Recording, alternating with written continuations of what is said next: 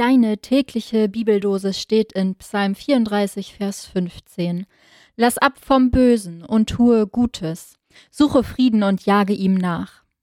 Und aus dem Römerbrief lese ich Kapitel 14, Vers 19. Lasst uns dem nachstreben, was zum Frieden dient und zur Erbauung untereinander.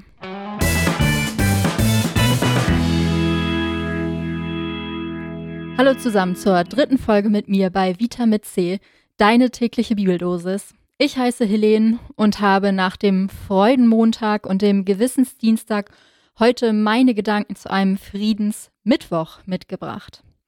Ein großes Wort, der Frieden. Eine große Sehnsucht von mir zumindest.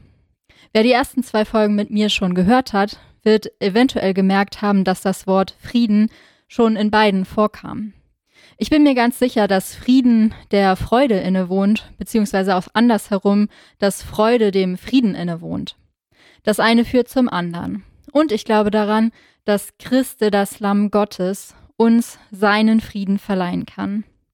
Das waren meine Gedanken zum Gewissensdienstag und Freudenmontag in Kurzform. Heute nun Friedensmittwoch. Ein Mittwoch ganz für den Frieden. Mit der Überschrift widme ich diesen einen Wochentag, den Tag heute, dem Frieden. Lass ab vom Bösen und tue Gutes. Suche Frieden und jage ihm nach. Das hält der Psalm für unseren Friedensmittwoch fest. Man könnte fast meinen, der erste Versteil ist eine kleine Friedensanleitung. Lass ab vom Bösen und tue Gutes, wenn das nur immer so einfach wäre. Ein Tag für den Frieden, ein Tag für die Suche nach Frieden, ein Tag für den Versuch, zum Frieden. Ein einzelner Tag. Gleichzeitig bestimmt dieses Thema beispielsweise meine Ausbildungsgemeinde schon seit vielen Wochen und Monaten. Verleih uns Frieden gnädiglich. Singen wir als Abschlusslied im Gottesdienst. Jede Woche wieder. Im Liedtext heißt es, Verleih uns Frieden, gnädiglich, Herr Gott, zu unseren Zeiten. Es ist doch ja kein anderer nicht, der für uns könnte streiten. Denn du, unser Gott, alleine. Dieses Lied stimmt mich jedes Mal ziemlich andächtig. Ich finde es in seiner ganz eigenen Melodie auf irgendeine Art würdevoll. Da ist diese Bitte um Frieden, das Bekenntnis, dass Gott sich einsetzt, dass Gott da ist.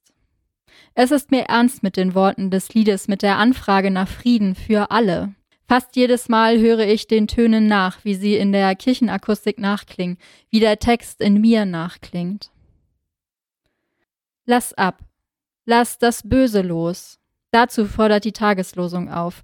Meine eigene Erfahrung davon, wie ich versuche, von meinen eigenen bösen Gedankengeistern abzulassen, ist winzig gemessen an dem Wunsch nach Weltfrieden, eher eine Mini-Erfahrung, aber ich habe eine Friedenserfahrung. Sie ist nicht politisch, nicht universal, problemlösend, nicht für die ganze Welt gültig, sondern eben ganz persönlich. Ich bin friedlich, wenn ich wandern gehe. Wandern startet für mich direkt an der Haustür. Es beginnt an dem Ort, wo ich gerade bin, egal wann, einfach sobald ich mich entscheide, loszugehen.